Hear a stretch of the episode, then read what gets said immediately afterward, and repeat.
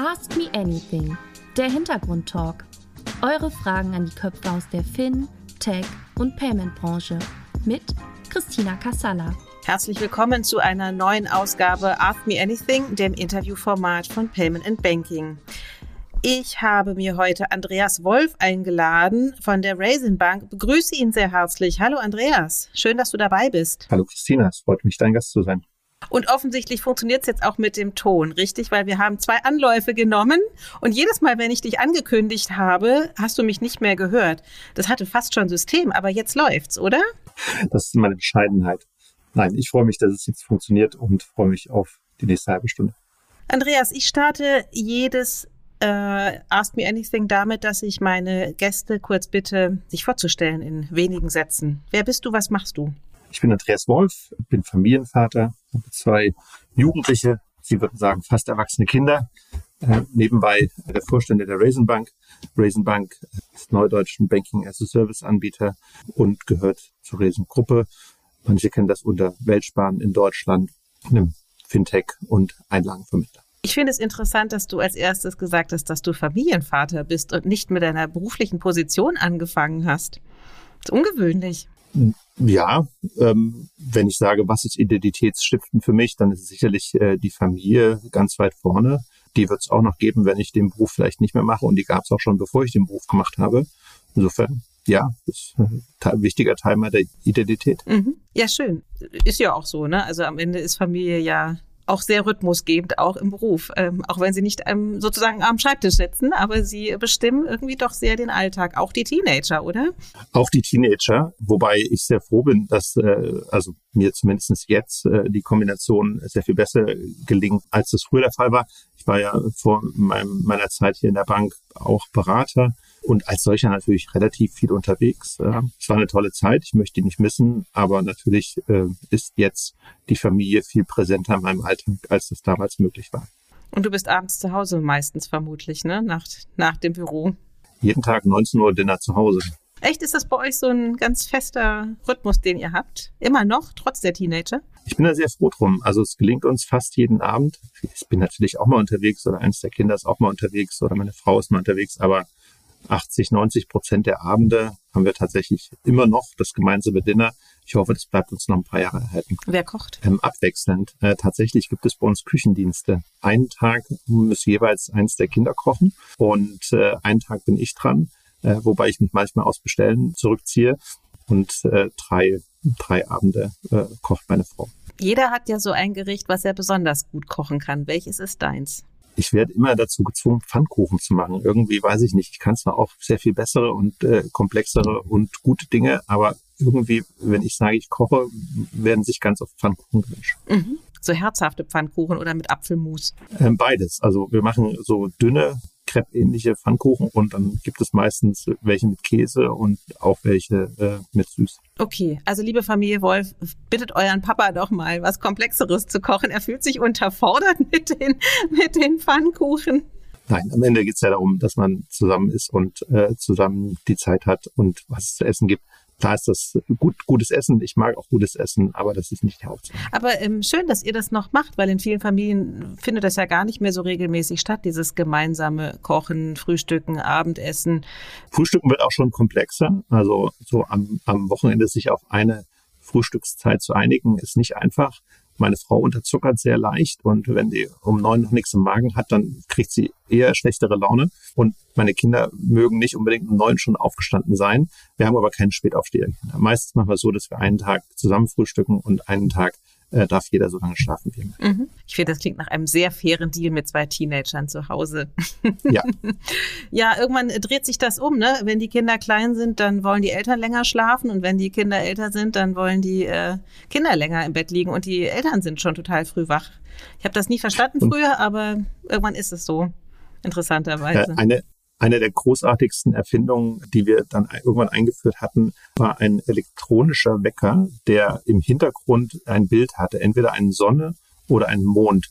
Und als wir unsere Kinder soweit hatten zu sagen, wenn ihr aufwacht und der Mond scheint noch, dann dürft ihr noch nicht rufen. Aber wenn die Sonne scheint und man durfte, man konnte programmieren, wann die Sonne scheint, dann ist es okay. Das war eine der großartigsten Erfindungen, um die Kinder mehr Richtung 8 Uhr zu kriegen, weil davor war natürlich immer einer mindestens 6 Uhr wach. Ach, schrecklich, oder? Genau. Und ähm, ich kenne diesen Wecker gar nicht. Also für alle Jüngeren oder für alle Eltern mit jüngeren Kindern, wo geht's denen denn? Und du verdienst nichts am Verkauf, ne? Aber wo habt ihr denn her? jetzt, jetzt muss ich erstmal eine Firma gründen, die den verkauft, nachdem ich Werbung dafür mache. Ich weiß gar nicht, wie er heißt oder wo ich ihn her hatte, aber äh, war eine sensationelle Erfindung. Ich glaube, den ersten haben wir geschenkt bekommen, den zweiten haben wir dann sehr gerne das Geld dafür ausgegeben, um noch einen zweiten zu haben. Du, und irgendwann äh, wahrscheinlich kommen deine Kinder und stellen dir den Wecker hin und der ist dann so programmiert, dass die Sonne erst um zwölf aufgeht oder so.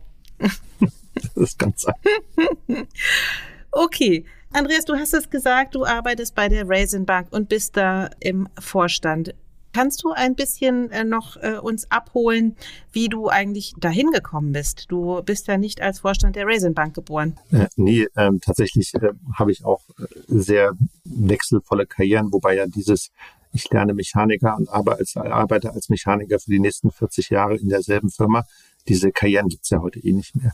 Tatsächlich habe ich eine eher durchbrochene Karriere. Ich habe äh, ursprünglich Psychologie studiert, mit Neurowissenschaften gearbeitet, bin dann irgendwie in Richtung Statistik gekommen, habe also Statistik gelehrt, promoviert, geforscht. Irgendwann hatte ich auf universitäre Laufbahn keine Lust mehr und dachte, ich muss was ganz anderes machen und äh, bin dann durch Zufall in der Beratung gelandet. Wie das so ist, denkt man, da bleibt man zwei, drei Jahre. Bei mir waren es dann zwölf. Und unter anderem habe ich in der Beratung Thomas Georgatze, Frank Freund und Michael Stephan kennengelernt. Wir haben sehr viel zusammengearbeitet, ticken auch nicht zu unähnlich. Und äh, nachdem die drei äh, dann Weltsparen gegründet hatten äh, in 2013 und 20, Ende 2017 dann klar war, dass sie die damalige MHB Bank kaufen wollten, haben sie mich halt gefragt, ob ich in die Bank kommen möchte, um die Bank quasi mit einem neuen Geschäftsmodell zu versehen und, und dabei zu helfen, die Bank sowohl als Dienstleister innerhalb des Konzerns, aber eben auch als ähm, eigene Einheit im Markt zu platzieren. Damals fühlte sich das so an, ich war 44, äh, ich war zwölf Jahre bei McKinsey, dann flachte auch irgendwann die Lernkurve ab. Ich hatte total tolle Zeit da, aber ich dachte jetzt noch zwölf Jahre werden es wahrscheinlich nicht. Dann ist jetzt ein guter Zeitpunkt, noch mal was Neues zu versuchen und bin dann eben äh, vor ziemlich genau fünf Jahren in die Bank gekommen, habe jetzt zunächst die Bereiche Business Development, Strategie verantwortet, habe dann ähm, auch die IT übernommen und da neues Kernbankensystem eingeführt, sozusagen unsere Te unseren Tech-Stack überarbeitet. Dann bin ich jetzt Vorstand geworden und verantworte zusammen mit äh, meinen beiden Kollegen Marco und Mirko diese Bank und bin am Aus- und Aufbau finde ich weiterhin sehr spannend. Also über dein ähm, Psychologiestudium werden wir später noch sprechen, weil das ist ja durchaus interessant. Es gibt ja verschiedene Quereinsteiger in unsere Branche. Da ist ja auch alles dabei. Und was die Psychologie mit der Bank zu tun hat, das äh, möchte ich gerne später mit dir thematisieren. Vielleicht muss man irgendwann selber zum Psychologen, wenn man bei einer Bank arbeitet. Ich weiß es nicht. Wir werden das äh, später ergründen. Aber ich versuche ja mich im Vorfeld, oder ich, ich versuche es nicht nur, ich tue es auch, mich im Vorfeld immer ein bisschen über meine Gäste zu informieren. Über dich habe ich relativ wenig gefunden. Wie stehst du zu Social Media? Das kann A natürlich daran liegen, dass Andreas Wolf kein besonders leicht zu googelnder Name ist, beziehungsweise einer, bei dem man von Nürnberger Fußballprofis über Neurowissenschaftler ähm, bis hin zu allem Möglichen was findet, weil der Name einfach sowohl Andreas ein typischer 70er Jahre Vorname ist und Wolf, naja, Wolf ist halt wie Müller und Schmidt. Deswegen bin ich nicht einfach zu googeln. Ansonsten ähm, bin ich aber tatsächlich auch nicht der präsenteste, was Medien angeht. Ich bin schon ein sehr starker Medion, Medienkonsumierer und informiere mich viel. Ich muss aber nicht alles und jedes mit aller Welt teilen. Ich bin natürlich auf LinkedIn, ich war früher auf Xing, ich bin aber zum Beispiel nicht auf Instagram, ich bin nicht auf Facebook, hat mich nie so richtig abgeholt. Und deswegen denke ich, ich kommuniziere genug, ich habe auch genug Input. Ich glaube, die Leute, die was über mich wirklich erfahren wollen, finden dann auch irgendwann zu mir. Und wenn sie persönlich von mir erfahren, ist ja noch schöner. Aber tatsächlich bin ich ein eher kontrollierter Mediennutzer. Mhm. Naja, auch deswegen, ich habe dich auch nicht auf Twitter gefunden. Wahrscheinlich heißt du da irgendwie anders, aber. Nee, gibt's nicht. Twitter gibt's auch Gibt's nicht. auch nicht, ne? Oder du hast irgendwie so Nee. ein Elias oder irgendwie sowas, wo du Noch nicht mal das. ähm, hatte ich mal, das war irgendwie auch komisch. Ich wunderte mich immer, warum ich keine Follower kriege, bis ich äh, dann irgendwie eins meiner Kinder zu mir sagte, na Mama, du musst dich ja auch unter deinem Klarnamen anmelden. Sonst weiß doch auch niemand, dass du das bist. Das habe ich dann auch gemacht. Aber Twitter ist auch schon ziemlich ähm, anstrengend, finde ich. konnte mir damals nie vorstellen, was ich mit 140 Zeichen wirklich teilen wollte, wo ich per se kein anderes Format finden würde. Ja, absolut, absolut. Aber ich meine, du hast ja nun wahrscheinlich sehr Social Media affine Kinder zu Hause. Was sagen die denn irgendwie, wenn du da so völlig abstinent bist? Ich bin sehr froh, dass wahrscheinlich nicht durch mich, sondern trotz mir, aber ähm, meine Kinder auch einen sehr bewussten Umgang damit haben. Die finden das natürlich faszinierend. Also mein Sohn hat auch mal TikTok installiert und dann irgendwann hat er das nach drei Monaten selber deinstalliert und hat gesagt, äh, it's a waste of my time. Mhm. Ja, also am Ende ist das ja, man isst und wird nie satt. Ja, man guckt drei Stunden oder fünf Stunden oder acht Stunden, aber man ist ja hinterher nicht befriedigter daraus. Und irgendwo hat er das selber erkannt und dann TikTok selber wieder gelöscht. Mhm. Insofern auch meine Kinder haben, wie ich finde, einen sehr bewussten Umgang mit Medien, probieren das natürlich aus, ja, sind fasziniert, gucken natürlich auch bei anderen, was die machen, aber haben sehr viel oder verbinden wenig ihre Identität mit ihrer so Social Media Präsenz, sondern mit einer Real World Identität. Na, ich finde das insofern so spannend, als dass das alle sagen. Ich nutze das fast gar nicht, aber ich gucke immer bei den anderen. Also muss es ja auch Produzenten geben, wenn andere immer nur gucken. Also deswegen, ich finde, das passt immer nicht ganz zusammen. Ich gucke tatsächlich überhaupt nicht in Twitter und Facebook. Das Einzige, wo ich mal was davon lese, ist, wenn ich neben vielen anderen Medien auch Bild konsumiere, ohne dafür Werbung machen zu wollen und da irgendwelche eingeblendeten Inhalte sind. Aber tatsächlich, meine Google-Taskleiste würde noch nicht mal Twitter erkennen, als hast du schon mal aufgerufen. Ah ja, okay. Naja, äh, ich frage deswegen so dezidiert nach, weil es ist ja so ein Trend, äh, gerade auch auf LinkedIn, dass viele aus unserer Branche natürlich das schon auch als Medium erkannt haben. Ja, also ich weiß nicht, ob du das äh, jetzt aufmerksam verfolgst, aber es ist ja schon so eine Tendenz, so dieses Personal Branding, dieses Rüberbringen eigener Statements, einfach auch um als, als Speaker natürlich interessanter zu werden oder etc. etc. natürlich auch fürs Unternehmen. Wie nimmst du das wahr? Ich glaube, ich kommuniziere eher zu wenig. Sicherlich ist das auch, was ich manchmal sehr viel bewusster tun wollte. Und ich merke auch, dass bei denen, die das konsequent tun und tatsächlich auch nicht nur, nicht nur in der Eigenvermarktung, dass das durchaus Reach hat oder dass man da durch Employer Branding macht und so weiter. Wir sind vom Geschäftsmodell her niemand, der typischerweise über solche Wege Kunden gewinnen würde. Also unsere Kunden sind halt nicht B2C-Kunden oder jemanden, der mich mal eben äh, googelt oder in Social Media findet. Deswegen ist da das, sage ich mal, weniger notwendig in der Kundenakquise. Wenn, dann wäre das eher ein Thema für Employer Branding. Da sollte ich mehr tun, das weiß ich auch. Bin da immer ein bisschen zu faul. Ähm, teilweise helfen mir dann meine Kollegen, die dann mich immer mal dran erinnern, solltest du mal und könntest mal wieder was posten und warum haben wir eigentlich hier den neuen Partner nicht gepostet oder das Event nicht. Das ist, ich muss mich dazu disziplinieren. Es liegt mir nicht in den Fingerspitzen, jeden Tag eine Nachricht abzusetzen. Wie gesagt, ich finde, das, äh, das hat seinen Wert und auch seinen Reiz. Ähm, tatsächlich finde ich es schwierig, wenn es zu übertrieben ist oder zu, zu sehr Personal Branding oder teilweise ja auch die Netzwerke zur reinen sozusagen Produktvermarktung genutzt werden und die Hälfte aller LinkedIn-Anfragen, die ich bekomme, will halt jemand mir was verkaufen. Das finde ich dann schade, weil das macht dann nicht mehr Lust, das zu nutzen. Das stimmt. Wie hältst du es dann mit LinkedIn-Anfragen? Also nimmst du sie alle an oder prüfst du sie? Nee, ich äh, gucke mir das an, wenn ich den oder diejenigen kenne. Also, keine Ahnung, heute Morgen hatte ich mit zwei potenziell neuen Klienten Kontakt und die haben mich hinterher kontaktiert, dann nehme ich das natürlich an. Wenn ich jemanden nicht kenne und der schreibt mir dazu und es gibt einen guten Grund, warum wir uns verlinken sollen, dann nehme ich das auch an. Sonst lehne ich alles ab. Mhm. Okay. Du hast gesagt Employer Branding. Das ist jetzt dein Auftritt, um mal zu erzählen, was die Raisin Bank eigentlich ist. Das ist eine nicht triviale Frage. Aha. Raisin Bank, tatsächlich ist das nicht ganz einfach erzählt. Neudeutsch äh, nennt man das, was wir tun, Banking as a Service. Das sagt natürlich auch noch nicht viel. Früher, vor 20, 30 Jahren, hätte man Produktionsbank gesagt. Das klingt halt zu unsexy für 2023. Was wir tun, ist, dass wir Finanzdienstleistungen liefern, aber nicht wie eine klassische Bank, die die gesamte Wertschöpfungskette von vorne bis hinten, also von Kundengewinnung bis Bilanz und IT selber kontrolliert, sondern dass wir uns sehr bewusst in andere Plattformen oder in andere Wertschöpfungsketten integrieren. Ja, also nehmen wir unsere Mutter Weltsparen, die vermittelt Einlagen und Finanzprodukte in ganz Europa. Wir machen Teil dessen. Ja, also wir identifizieren Kunden, wir führen Konten, wir schicken Geld durch die Welt.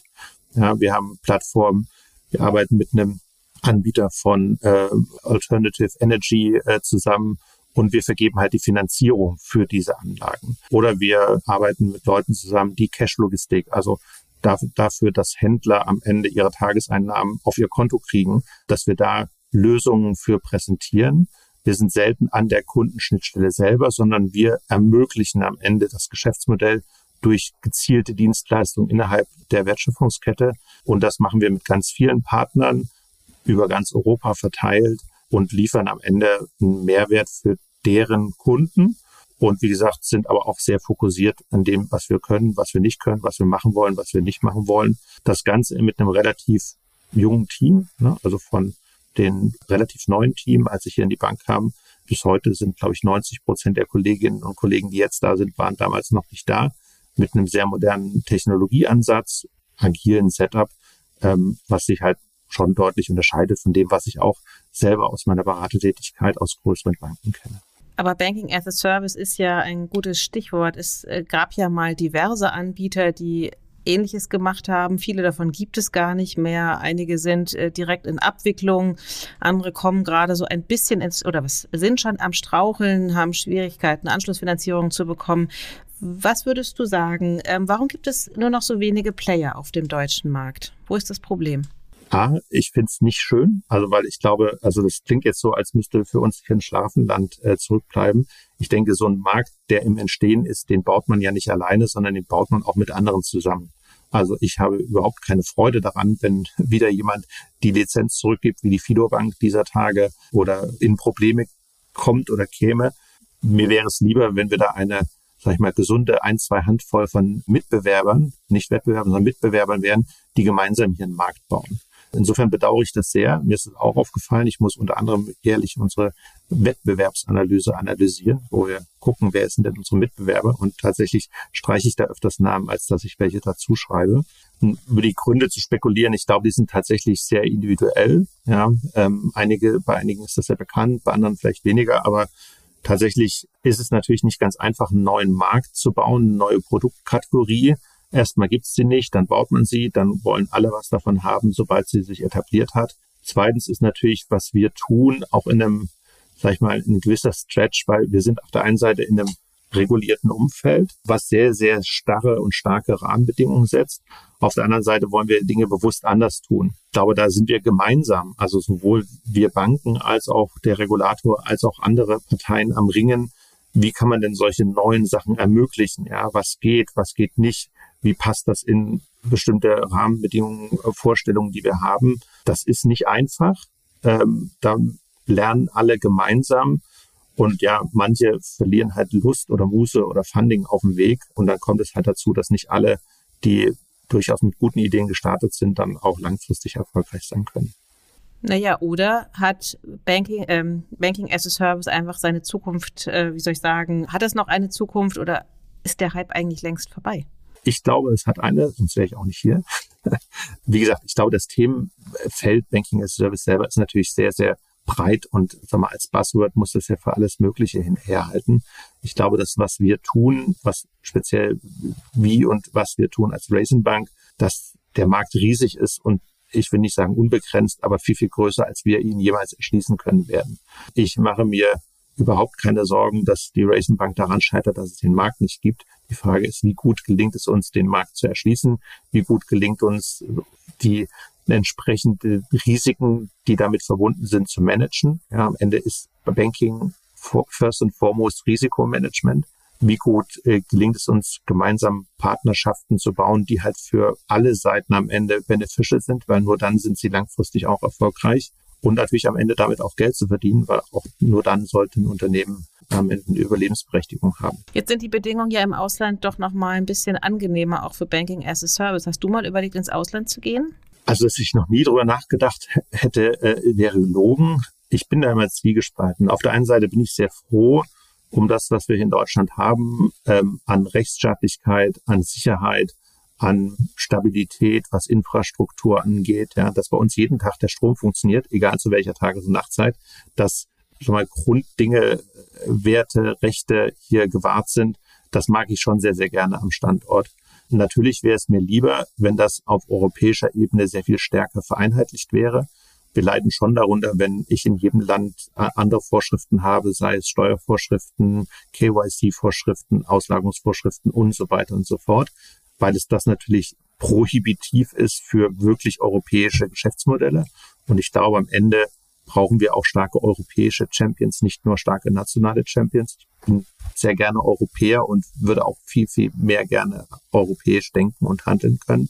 Sicherlich gibt es überall Verbesserungsbedarf und natürlich beschwere ich mich auch das ein oder andere Mal darum, warum das in Deutschland alles äh, vielleicht komplexer ist als manchmal woanders. Auf der anderen Seite ist es am Ende auch ein Teil unserer Existenzberechtigung, warum es uns als Bank in Deutschland gibt. Ja, müssen wir uns nichts vormachen. Das hat natürlich auch eine gewisse Eintrittsschwelle für andere Mitbewerber, die uns die Marktchancen hier sichert. Und wie gesagt, ich glaube, am Ende ist die Banking-Industrie zu Recht eine regulierte Industrie. Ich glaube, Regulierung hilft dem System und den Teilnehmern. Ich möchte sie nicht nicht haben. Finde ich alles, was es an Regulierung gibt, gut und passend? Nein.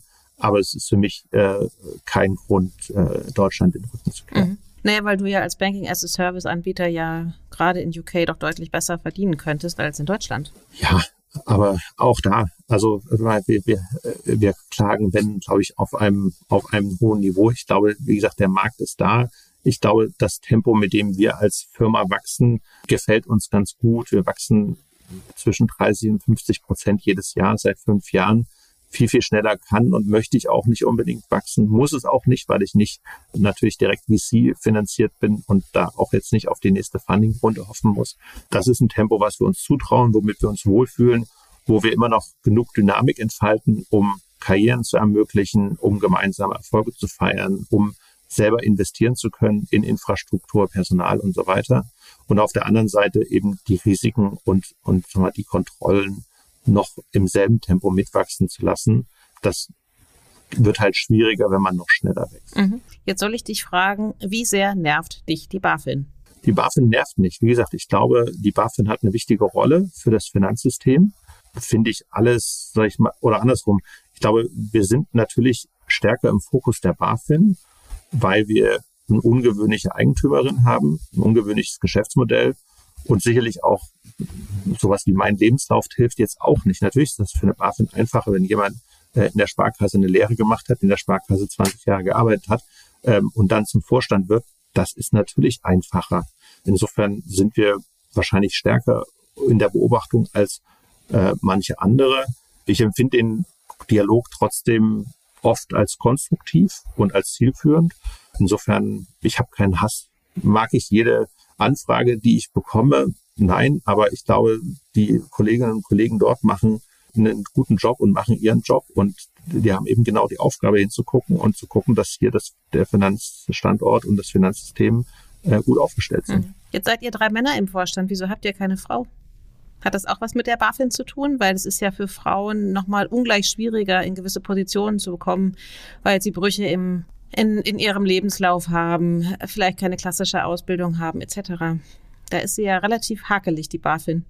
Das, äh, da, da hat leider die BaFin überhaupt keine Schuld dran, äh, sondern das sind, sind wir selber oder die Industrie. Mich wurmt das auch, weil tatsächlich äh, die Bank, äh, ich weiß nicht die genauen Zahlen, aber geschätzt ungefähr 50-50 ist. Und auch wenn ich so die Top äh, zwei Management-Ebenen angucke, würde ich auch sagen 40 plus Prozent Frauen aber kein einziger, keine einzige Vorständin.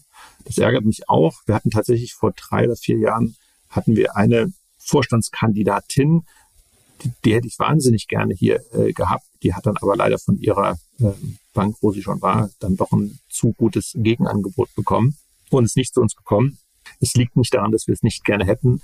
Wir haben wir drei oder vier Vorstände in den letzten fünf Jahren gesucht, keine gefunden. Ich hätte auch wahnsinnig gerne schon aus also auch aus, aus Gründen äh, sozusagen Führungsvorbilder hätte ich sehr gerne eine Vorstandskollegin. Woran scheitert's?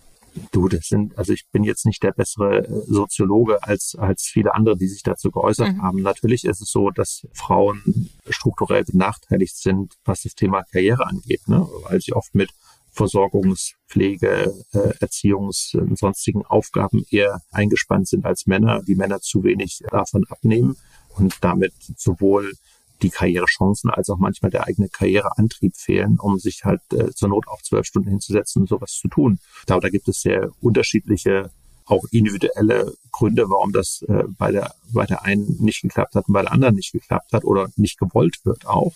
Ja, ähm, Rollenvorbilder ist sicherlich auch ein wichtiges Thema. Ja, ähm, warum wollte meine Tochter, um mal ein Beispiel zu nennen, ähm, Vorständin werden?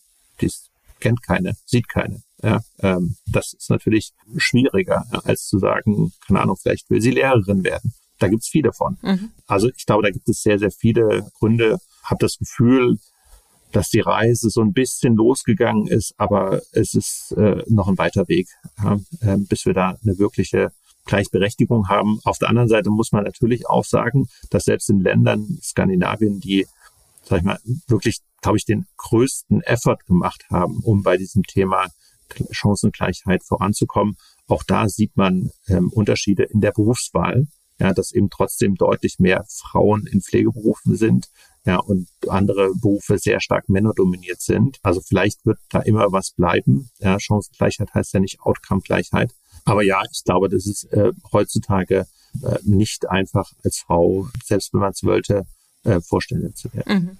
Ja, du hast es gesagt, das ist ja im Grunde traurig, und deine Tochter ist jetzt 16 oder sowas, ne? Und äh, selbst ihr fehlen heute noch die Vorbilder für eine Vorstandskarriere als Frau. Also wann werden wir sozusagen an dem Punkt sein, dass es völlig selbstverständlich ist und wie viel Eigenverantwortung treffen auch Unternehmen oder Banken etc. dafür natürlich Frauen auch ganz bewusst in den Vorstand zu heben und da aber auch entsprechende Strukturen zu schaffen. Ne? Du, wir wachsen ja weiter. Ich hoffe, dass wir irgendwann auch mehr als drei Vorstände sind. Ähm, und ich hoffe sehr, dass einige der äh, Frauen, die wir heute in der ersten, zweiten und dritten Führungsebene haben, auch eine faire Chance haben und das dann auch wollen oder in Betracht ziehen, Vorständin zu werden. Ja, also ich meine, wir gucken ja bei Payment and Banking sind wir ja sehr an dem Thema dran, um zu schauen, wie, wie sichtbar Frauen werden, beziehungsweise ne, Frauen auch in die Führungspositionen äh, zu begleiten, beziehungsweise das auch zu beobachten. Du ähm, hast aber selber ja auch, das ist ja eingangs gesagt, einen relativ ungewöhnlichen Weg in die Bank. Warum hast du Psychologie studiert? Weil du eigentlich auf den Studienplatz gewartet hast und da irgendwie ein Wartesemester verbringen konntest und bist dann da hängen geblieben? Oder habe ich auch schon nee, ich gehört? Glaub sogar, ich glaube sogar, dass der, wie hieß denn das damals, NPS oder, nee, nicht NPS, wie, man musste doch so ein gewisses, der, der Abischnitt, den man brauchte, um da reinzukommen, war gar nicht so gut. Das war, da muss man noch ein Stück zurückgehen. Bin ja aufgewachsen in Leipzig. Bis ich 15 war, gab es die Mauer und damals schon war eigentlich mein Leben sehr, sehr stark vorgezeichnet, weil man in, zumindest meine Eltern und ich glaube viele in Ostdeutschland, da fiel es halt nicht so und worauf hast du Lust und ach, mach mal dies und mach mal jenes, sondern es war sehr viel stärker strukturierter durchgeplant. Also es war eigentlich schon damals klar, ich werde meine zehnte Klasse abschließen. Es gab keine Gymnasien in dem Sinne, sondern alle haben dieselbe zehn Klassenschule gemacht. POS hieß das damals. Danach sowas wie Berufsausbildung mit Abitur, so eine gemischte Sache, drei Jahre machen. Danach mich freiwillig drei Jahre zur Armee verpflichten, äh, das freiwillig in Anführungsstrichen, um einen Studienplatz sicher zu bekommen und danach wahrscheinlich Bauingenieur studieren, weil das mein Vater auch war. Das war de facto klar und danach natürlich glücklich werden, Kinder kriegen und so weiter. Eigentlich war mein Leben durchgeplant. Ja, der Film ist, war schon abgedreht. Dann kam für mich zu einem äußerst glücklichen Zeitpunkt die Wende. Und damit standen natürlich alle Chancen offen. Ja, auf einmal durfte man sich überlegen, was möchte ich eigentlich? Und nicht, was ist das Richtige zu tun? Aus diesem, du hast alle Möglichkeiten, das wollte ich natürlich auch begreifen, indem ich sie nutze, indem ich irgendwas anders mache. Hätte ich dann am Ende trotzdem Bauingenieur studiert, ich wäre wahrscheinlich gar kein schlechter gewesen, dann wäre es halt so gewesen wie immer, dann hätte ich nicht gemerkt, dass irgendwas anders ist. Und deswegen dachte ich, muss ich irgendwas anders machen, was ich sonst nicht gemacht hätte. Also irgendwas wirklich anderes machen. Dann bin ich halt weggegangen, bin erstmal nach Tübingen gegangen, habe dann ja Studium Generale gemacht. Auch eine wahnsinnig tolle Zeit, wo man de facto ähm, ein Jahr so ein bisschen verschiedene Fächer anstudiert und ausprobiert. Und ich hatte einen irre guten Dozenten im Bereich Neurowissenschaften, der also geguckt hat, vereinfacht gesagt, wie bestimmte Teile des Gehirns funktionieren, was die machen, wie bestimmte Krankheitsbilder sind, was man an Therapien da machen kann. Und der hat mich sehr fasziniert. Äh, Harald Rau hieß der, hat mich sehr geprägt und hat mich in das Thema Psychologie herangeführt. Ich habe das Vorlesungen besucht, fand das Thema faszinierend. Weniger den Couch-Teil, ja, weil den gibt es im Grundstudium eigentlich nicht, sondern wirklich, wie funktioniert das Gehirn, wie funktioniert Sprache, Denken, Wahrnehmung. Und das Ganze ist auch anders als Soziologie oder andere Sozialwissenschaften eher empirisch und faktengetrieben, was meinem eher analytischen Mindset auch sehr entgegenkam. Ja, und dann dachte ich, dann studiere ich wohl Psychologie. Äh, nicht sehr zur Begeisterung meines Bauingenieurvaters, der, wo das ähnlich äh, aufgenommen wurde wie Ägyptologie, glaube ich. Und oh Gott, Junge, was, wie, was macht man da eigentlich und wie wirst du jemals Geld verdienen? Mhm. Aber für mich war es damals eben wichtig, was zu tun, was nicht programmiert war und was meiner damaligen Leidenschaft entsprach. Wichtiger als halt das zu tun, was den Erwartungen entsprach. Du hast gesagt, weniger der Couch-Teil. Also wir haben, ich habe ja auch eine Geisteswissenschaft studiert, wir haben zu den Psychologen immer die Erbsenzähler gesagt. Du wärst auch einer geworden. Ich war sogar lange einer. Ich äh, habe nämlich äh, dann äh, irgendwann, als ich die Neurowissenschaften hinter mir ließ, äh, bin ich in der Statistik gelandet und habe tatsächlich Erbsen gezählt, nicht Erbsen wirklich, aber habe eben den eher quantitativen und statistischen Teil gemacht. Das ist natürlich der Teil, den die meisten Psychologiestudierenden eher weniger mögen, aber mir fiel das immer relativ leicht. Ich fand das eine Grundlage für vieles, ja, auch um überhaupt über Themen zu sprechen, wenn man halt sagt, ich habe da mal was empirisch gemacht. Das ist ja genau der Unterschied zu den Oma-Weisheiten, die man schon immer hatte, dass man halt was empirisch untersucht und herausfindet, was stimmt wirklich und was stimmt nicht. Das hat mich sehr fasziniert und deswegen habe ich dann auch nach meinem Studium tatsächlich noch fünf Jahre an der Universität geforscht und gelehrt zum, zum Thema Statistik. Die Couch wäre nichts gewesen. Das war aber vom ersten Studientag an klar, dass klinische Psychologie zwar ein Teil äh, also Diagnostik und klinische Psychologie ist sozusagen der professionelle Couch-Ausdruck, dass das äh, nichts ist, was jemals in mein Berufsbild passen würde, auch wenn circa 50 Prozent aller Psychologiestudierenden natürlich im weitesten Sinne im im therapeutischen Bereich landen. Ja, wir sagen das so ein bisschen despektierlich Couch, ne? aber äh, es ist natürlich ein, ein ganz wichtiger und wesentlicher Faktor auch des Studiums und auch als Berufsbild für. Ja, und eine echte Mangelware. Ne? Also wenn man schaut, wie viele Leute ähm, also wir sehen es ja auch in unserem Umfeld, ähm, auch äh, wie gesagt im Alter meiner Kinder jetzt in und um Corona auch wirklich klinische äh, Probleme, Depressionen, depressive Verstimmungen hatten und wie auch bestimmte andere Themen, ja, sowas wie äh, Transgender-Dinge und so weiter, was da, wie, wie wenig Versorgungsdichte es gibt in, in Deutschland, das ist für die, die darunter leiden, ist das absolut äh, fatal. Insofern ist ein toller Beruf, ist ein wichtiger Beruf und äh, ich wünschte, es gäbe mehr qualifiziertes Angebot. Ja, ja, das ist äh, tatsächlich so. Also ich glaube, Corona war auch echt nochmal so ein, so ein Beschleuniger für das, was unter der Oberfläche wahrscheinlich schon bei vielen Familien auch schlummerte, aber auch in, also gerade im, ging gerade gestern durch die Medien, ne, dass irgendwie jetzt äh, so viele Krankenhauseinweisungen wie noch nie bei Kindern und Jugendlichen stattfand, eben in psychiatrische Einrichtungen und davon fast 40 Prozent Depressionen oder sowas. Also das ist natürlich, wenn Kinder und Jugendliche schon Depressionen haben, wie furchtbar das ist. Ähm, was natürlich auch ein bisschen was über unsere Arbeitswelt vielleicht auch einfach aussagt und unsere Erwartungshaltung, die wir mittlerweile natürlich auch an die Kinder und Jugendlichen stellen, also an, an Anforderungen und was sie alles können müssen und was sie sich selber beibringen müssen und aber gleichzeitig vielleicht auch einfach wenig Support von zu Hause bekommen. Plus ich glaube tatsächlich, dass sie genau das Corona dazu, also ich sehe, sehe in unserem Umfeld auch, wie stark eben der Rückzug in die eigenen vier Wände ja notwendig waren und wir haben natürlich da unseren Jugendlichen auch einfach mal zwei, drei Jahre ihre Jugend geklaut, muss man ehrlich sagen. Das hatte alles einen guten Grund. Ja, aber dass das nicht gerade in der Phase spurlos an einem vorübergeht, ist am Ende nicht überraschend. Ja, das ist äh, ein Thema, was uns vermutlich auch noch sehr, sehr lange in, in, in Folge auch begleiten wird über einen langen Zeitraum auch hinweg. Okay, aber ähm, du warst dann bis in die Erbsenzählerei gegangen und hast dann promoviert. Irgendwas hatte ich an der Uni gehalten, oder? Ich hatte tatsächlich, war ich mir sehr sicher, dass ich eine akademische Karriere äh, machen möchte und Professor werden möchte. Das war lange Zeit nach meinem Diplom mein Ziel, auch mein Berufswunsch. Ich habe dann, wie gesagt, an einem Lehrstuhl gearbeitet. Ich hatte sogar eine volle Stelle. Ich habe Vorlesungen gehalten, äh, multivariate Statistik für Psychologen, Struktur, Gleichungsmodelle und ähnliche oh, das äh, gibt, Sachen, die. Das äh, klingt auch wieder nach vielen Punkten bei Scrabble. Es gibt so ein paar. ja, genau. Äh, äh, glaubt einem nur keiner, dass es das wirklich gibt im richtigen Leben. Aber ja, ein Party-Opener ist das nicht, ne? nee, nicht wirklich. ähm, äh, wir fangen jetzt auch nicht mit den Statistikerwitzen an, da kenne ich sehr viele. Tatsächlich hat mich das damals sehr fasziniert. Wie gesagt, es kam, glaube ich, auch meiner Art zu denken, meinen Begabungen ähm, sehr entgegen. Und wie gesagt, es wollte auch keiner machen, deswegen war da viel, viel Möglichkeit.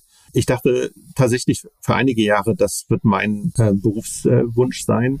Ich war dann aber irgendwann A, unzufrieden mit den Strukturen in, im universitären Betrieb, also diese rollierenden Zweijahresverträge. Oder ich muss anders anfangen. Irgendjemand hatte mir mal gesagt, ich habe ein Praktikum bei einer Unternehmensberatung gemacht. Ich glaube, das würde dir auch Spaß machen.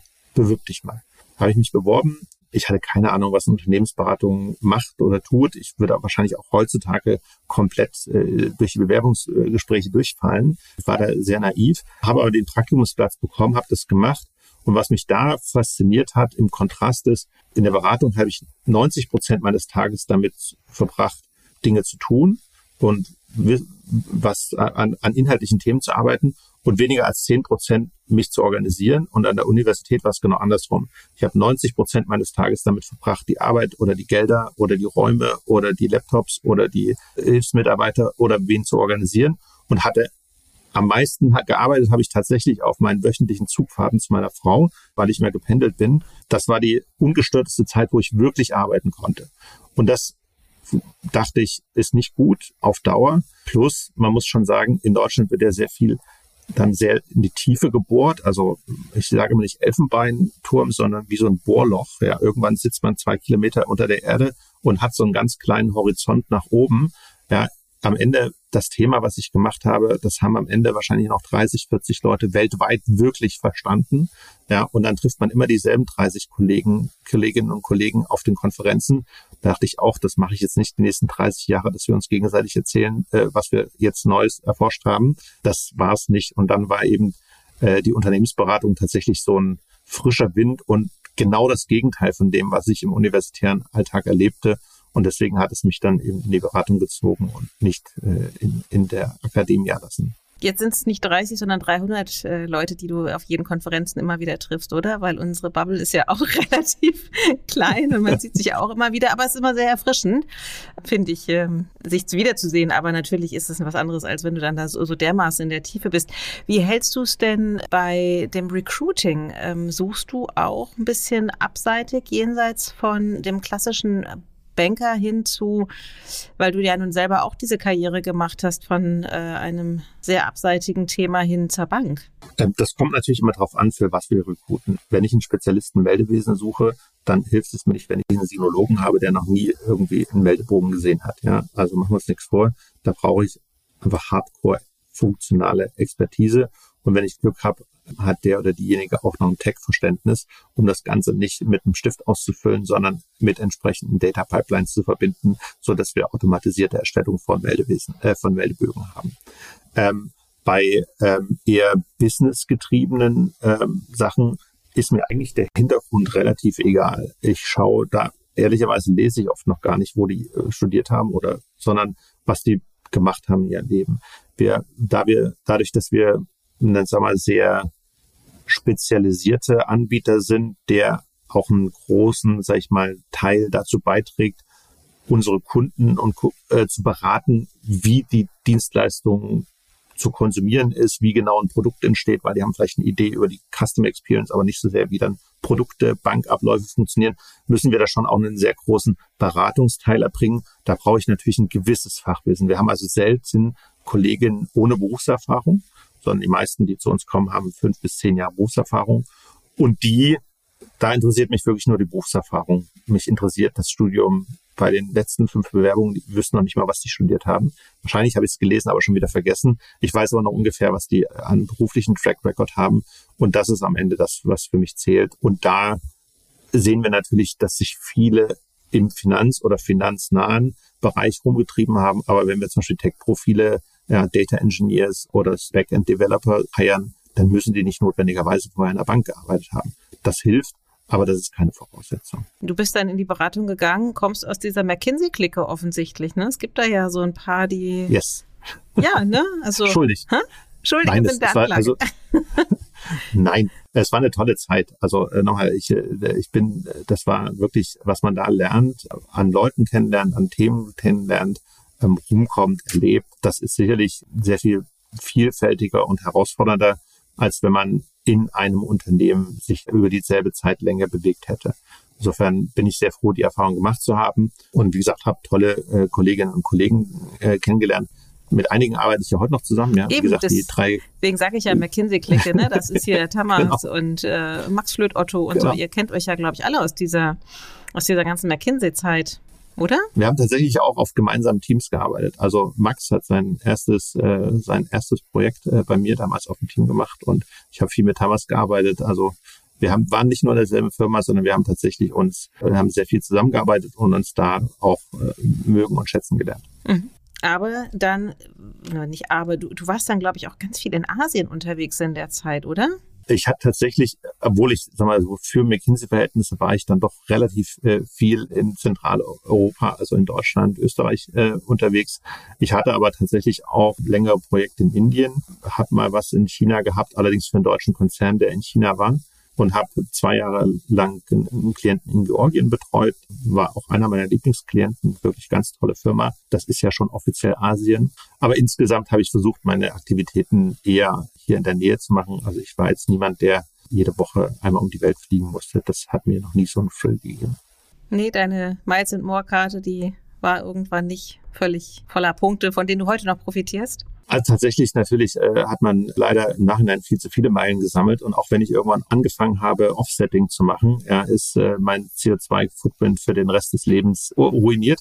Äh, tatsächlich ähm, ähm, fahre ich inzwischen ja nur noch Bahn. Also ich bin beruflich in den letzten drei Jahren genau einmal geflogen. Aber ansonsten bin ich äh, stolzer Bahnfahrer und freue mich immer, wenn ich dann in den Zug einsteigen kann und nicht fliegen muss. Wie schön, dass jemand sagt, ich freue mich, wenn ich in den Zug einsteigen kann. Ich weiß nicht, ob du das äh, Ask Me Anything mit dem Stefan Krautkrämer gehört hast. Da haben wir uns ja eine Stunde lang darüber unterhalten, wie schön das Bahnfahren ist. Was kannst du denn daran genießen? kann da relativ ungestört arbeiten. Ich finde auch über meinen Hotspot funktioniert das Internet passabel gut. Ja, nicht das Bahn-Wi-Fi, aber der private Hotspot tut's dann.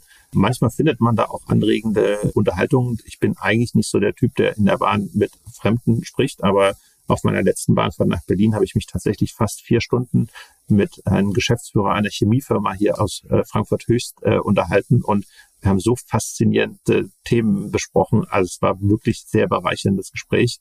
Äh, das wäre mir im Flieger nicht passiert. Und halt der ganze Stress des Ein-, Auscheckens, rein, raus, rumlaufen, den brauche ich alles nicht. Ich mache das auch meistens so, dass ich entweder sehr, sehr früh am Morgen oder sehr, sehr spät abends fahre, so dass ich dann keinen Stress habe, wenn abends der Zug eine halbe Stunde Verspätung hätte. Mein Gott, dann hat er halt eine halbe Stunde Verspätung. Ob ich um elf oder halb zwölf in Berlin ankomme, ist dann auch egal. So dass ich mir da versuche, auch wenig sag mal, Zeitdruck drumherum zu machen. Deswegen finde ich das eine, eine tolle Erfahrung und bin, wie gesagt, überzeugter Bahnfahrer. Ja, also wir müssen mal so eine äh, Selbsthilfegruppe derer gründen, die gerne Bahn fahren und sich dagegen an sich bestärken, dass Bahnfahren auch was Schönes sein kann oder andere davon überzeugen viel mehr, weil das ist natürlich völlig recht. Also wenn man sich da keinen Stress macht, dann ist Bahnfahren irgendwie ja doch verhältnismäßig angenehm im Vergleich zum Fliegen.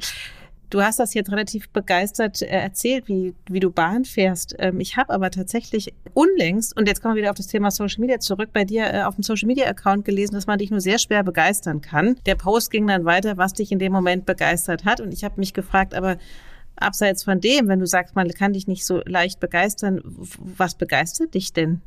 Oh, das ist, äh, das ist eine sehr, sehr gute. Vielleicht muss ich das ich bin nicht leicht zu begeistern. Ich habe etwas qualifizieren. Ich glaube, Teil meiner Aufgabe ist ja, sehr viele Themen sich gleichzeitig anzuschauen und sehr viel Multitasking tagsüber zu machen. Und natürlich kann ich mich am Ende nicht von jedem Thema emotional anheben lassen, selbst wenn was nicht gut läuft oder wenn was irgendwie gerade mal Leute fluchen, Leute sich äh, ausschimpfen wollen, Leute schlechte Laune ventilieren wollen. Ich kann mich nicht immer davon selber emotional bewegen lassen, weil dann komme ich ja irgendwann nicht mehr zum Arbeiten vor lauter emotionaler Bewegung. Das gelingt mir mal besser oder mal schlechter, aber es gibt tatsächlich nicht so viele Momente, wo andere mich begeistern, wo ich so denke, wow, ich bin jetzt geflasht. Und der Post, auf den du äh, äh, referenzierst, da war ich geflasht, weil wir hatten auch durch eher durch kompletten Zufall hatten wir eben äh, fast 30 Schülerinnen, äh, 10. Klasse, IT oder EDV heißt das da, glaube ich, an der Schule noch, Wahlpflichtfach, die hier einen Workshop gemacht haben zu Digital Data und so weiter. Und es war ein toller Verein, der das organisiert hat. Das waren faszinierende, ja, junge Persönlichkeiten, die in, dann in so einer Art Challenge äh, alle zwei, drei Stunden Zeit hatten, um einen Pitch für eine App zu machen. Und da kamen wirklich krass gute Sachen raus, wo ich dachte, irre, also wirklich irre gut. Einfach toll, wenn Leute sich so auf ein Thema und auch noch auf so ein sag ich mal, modernes Thema und eben für Frauen auch nicht komplett selbstverständliches Thema, weil eben oft äh, in diesen Bereichen doch Männer dominieren, merke ich auch zu Hause. Wenn wir über IT reden, dann dominiert mein Sohn immer das Gespräch, obwohl meine Tochter genauso schlau ist und genauso viel dazu beitragen könnte. In so einer Runde ähm, mit so einem tollen Verein im Hintergrund, so eine Präsentation hier zu erleben. Ich war dann Teil der Jury auch, natürlich ein bisschen das auch über die Bank erzählt. Da war ich echt begeistert. Das waren nur Mädchen, die äh, an dem Projekt teilgenommen ja. haben. Mhm, okay. Okay. Ja, also ich mhm. glaube, in dem Bereich muss man auch Mädchen vielleicht mal ein bisschen mehr Raum geben, damit das eben so funktioniert. Genau. Aber was mich sonst begeistert, ich bin am Ende immer thematisch sehr leicht anzustecken. Also ich lasse mich eigentlich für fast jedes Thema begeistern. Wenn mich jemand fragt, was ist denn, wenn du irgendwie vielleicht nicht mehr in der Bank bist, was würdest du denn immer mal gerne machen? Ich kann mich für viele Sachen begeistern. Ich glaube, ich fräse mich in vieles gerne rein. Ich versuche Dinge hinzukriegen und umzusetzen. Ich bin halt so ein Typ Macher. Also ich will halt nicht irgendwie, ja, in meinem Leben vielleicht auch äh, genug PowerPoints gemalt, aber ich, ich, möchte halt Dinge umsetzen. Ich möchte, äh, dass Dinge sich verändern. Ich möchte Leute begeistern. Ich möchte, dass Leute sich weiterentwickeln. Ich finde es total toll, wenn Leute irgendwas schaffen, wo was du ihnen vor einem Jahr noch nicht zugetraut hättest. Ja, und bin da stolz, ob das meine Kinder, meine Kollegen oder andere sind. Das finde ich toll. Das begeistert mich. Ich hatte jetzt, jetzt kommt so die, die Antwort, keine Ahnung, äh, ich raste völlig irgendwie in der in der Fußballarena aus oder äh, nee nee ich bin ich bin auch nicht so ein Typ Ausraster. Ich versuche dann eher so meine Punkte zu finden, wo ich auf andere Gedanken komme. Ja, also weil ich, wie gesagt, eher so ein bisschen Kopf-heavy, ja, ähm, sehr analytisch. Und natürlich denkt man immer über alles, was einen so einen Tag über begegnet, lange nach. Und dann suche ich mir eher mal so Themen, bei denen ich nicht mehr darüber nachdenke. Ich habe zum Beispiel vor zwei, drei Jahren angefangen, Klavier zu spielen. Vor drei Jahren, glaube ich. Ich bin nicht sonderlich begabt, aber ich mache das. Und in dem Moment, wo ich dann die Tasten suche und versuche daraus Musik zu machen, dann denke ich halt nicht mehr an die Arbeit. Ja, oder ich habe äh, äh, jetzt äh, länger, auch wenn ich gerade pausiere, wieder in einem Chor gesungen. In dem Moment, wenn ich singe, dann denke ich nicht an die Arbeit.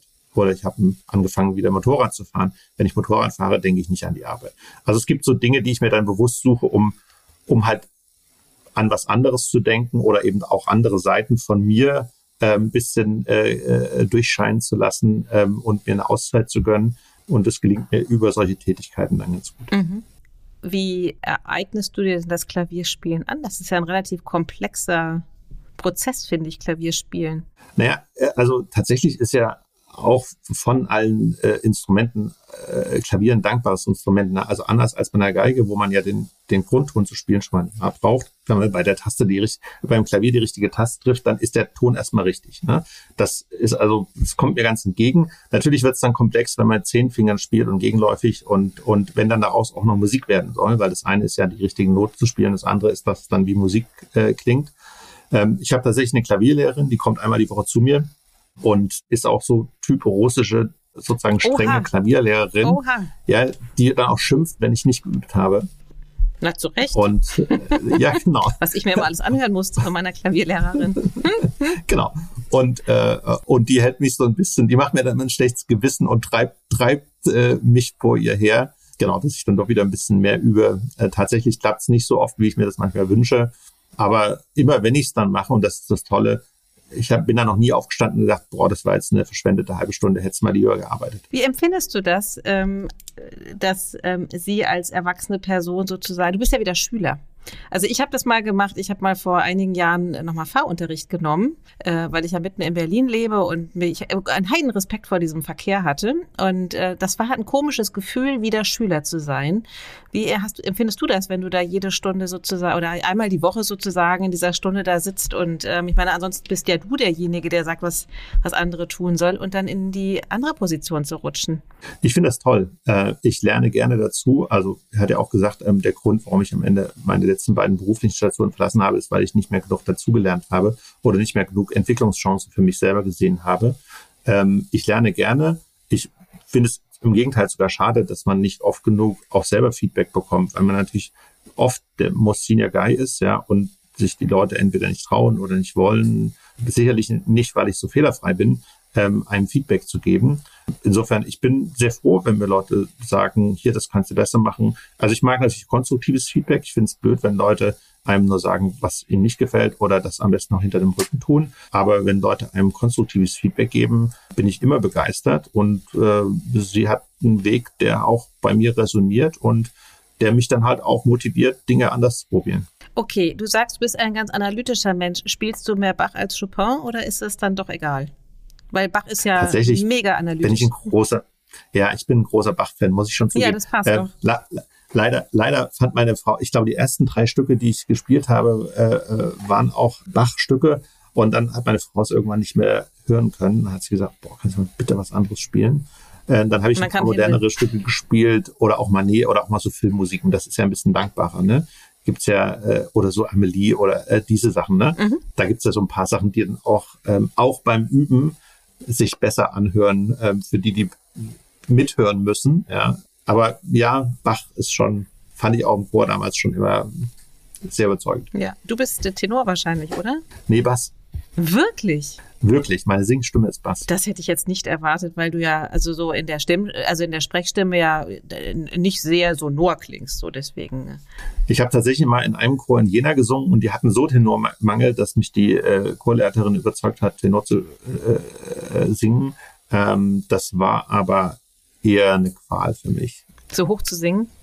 Also ich musste dann sehr früh in die Kopfstimme und ich singe lieber mit der Brust als mit der Kopfstimme. Ähm, mal ja, aber auf Dauer äh, hat mich das nicht so abgeholt. Deswegen bin ich sehr froh, dass ich hier in Frankfurt wieder in den Bass wechseln durfte. Mhm. Und der Bass ist so wichtig. Man muss ja rhythmisch sein im Bass. Ja, aber da, auch da natürlich ähm, Bach, ja, ähm, Generalbasszeitalter, da hat man auch immer sehr dankbare Partien als Bass. Ach so, okay. Ja, okay. Also das klingt doch nach äh, einer sehr zweiten, dritten musikalischen Karriere hier bei dir. Ja, ich glaube, dafür wird es nicht reichen. Also ich glaube, ich bin passionierter Hobbysinger und Hobbyklavierspieler, aber ähm, bei weitem nicht gut genug, um auch nur äh, mehr als ein Ständchen vor zwei Leuten zu spielen. Also ich würde noch nicht mal auf einem Oma-Geburtstag oder so öffentlich spielen. Das äh, wäre nichts für mich. Würdest du nicht machen? Nee, würde ich nicht. Wenn deine Klavierlehrerin dich bitten würde, irgendwo öffentlich aufzutreten damit vor anderen Klavierschülern, würdest du Nein sagen? Ähm, Habe ich bereits mehrfach. Ah. Äh, tatsächlich hat die Musikschule, bei der sie arbeitet, äh, die haben einmal im Jahr ähm, äh, so ein Konzert in Frankfurt äh, im Güntersburg-Park in der Orangerie. Meine Kinder haben da auch ganz brav schon teilgenommen. Meine äh, Tochter hatte Flöte gespielt, mein Sohn Klavier. Der ist da jedes Jahr mit hingegangen, aber ich äh, habe mich da nicht überzeugen lassen. Wie, du hast nicht gespielt? Nein. Wärst du zu aufgeregt gewesen? Ich weiß es nicht. Ähm, ich bin, ähm, das mag jetzt ein bisschen kontraintuitiv scheinen. Manche würden wahrscheinlich sagen, ich bin extrovertiert, aber ich bin eigentlich nicht so ein Auftreter, äh, der irgendwie so, holla, hier bin ich und jetzt hört alle mir zu. Das ist eigentlich nicht mein Naturell. Kann das schon, äh, macht das natürlich professionell auch öfters. Du stehst ja auch auf Bühnen und alles. Genau. Aber ich muss nicht im Mittelpunkt stehen.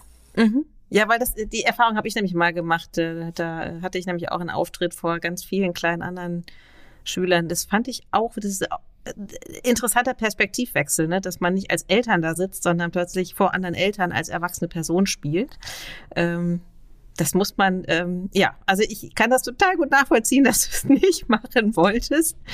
Gut, aber ich habe nämlich noch abschließend die Frage, was du noch einmal lernen möchtest, aber du bist ja schon mitten dabei, Dinge zu lernen. Oder willst du auch noch irgendwie Posaune lernen? Nee, also ich glaube, äh, im Moment äh, bin ich äh, mit meinen Hobbys äh, ähm, sehr zufrieden und sehr glücklich. Ähm, ich glaube, ich möchte noch viel kennenlernen im Sinne von Reisen, äh, neue Kulturen, neue Leute kennenlernen. Ich lerne jede Woche, das ist auch einer der Vorzüge meines Büros, äh, Berufs zwei, drei neue Geschäftsmodelle über potenzielle Kunden kennen, ich treffe also ganz viele Gründerinnen und Gründer, die äh, ihre Geschäftsmodelle pitchen oder die mit uns zusammenarbeiten wollen. Das hat so ein Self-Renewal, dass man immer mitbekommt, was so äh, passiert. Was die nächste richtig große Sache ist, die ich vielleicht mal mache, irgendwann, da mache ich mir jetzt noch keine Gedanken. Früher habe ich tatsächlich sehr, sehr viele Gedanken immer gemacht, was könnte das nächste sein. Ich habe aufgehört, als ich gemerkt habe, dass das, worüber ich mir Gedanken habe, nie das geworden ist, was ich tatsächlich dann gemacht habe. Insofern bin ich da jetzt etwas entspannter und lasse es auf mich zukommen. Und irgendwann werde ich mich für das nächste Thema begeistern und dann mal schauen, was es dann ist. Mhm. Okay, Andreas, wir sind äh, mit unserer Stunde durch. Das war ein äh, breiter Ritt von, äh, was macht die Raisin Bank hinzu, warum du kein Erbsenzeller mehr sein möchtest, hinzu, warum Bach doch irgendwas mit, äh, äh, mit Analyse zu tun hat. Äh, hat mich sehr gefreut. Ähm, vielen Dank, dass du dir die Zeit genommen hast und ähm, einen kleinen Einblick so gegeben hast, wer du bist und was du tust. Vielen Dank, Christina. War eine sehr angenehme Stunde.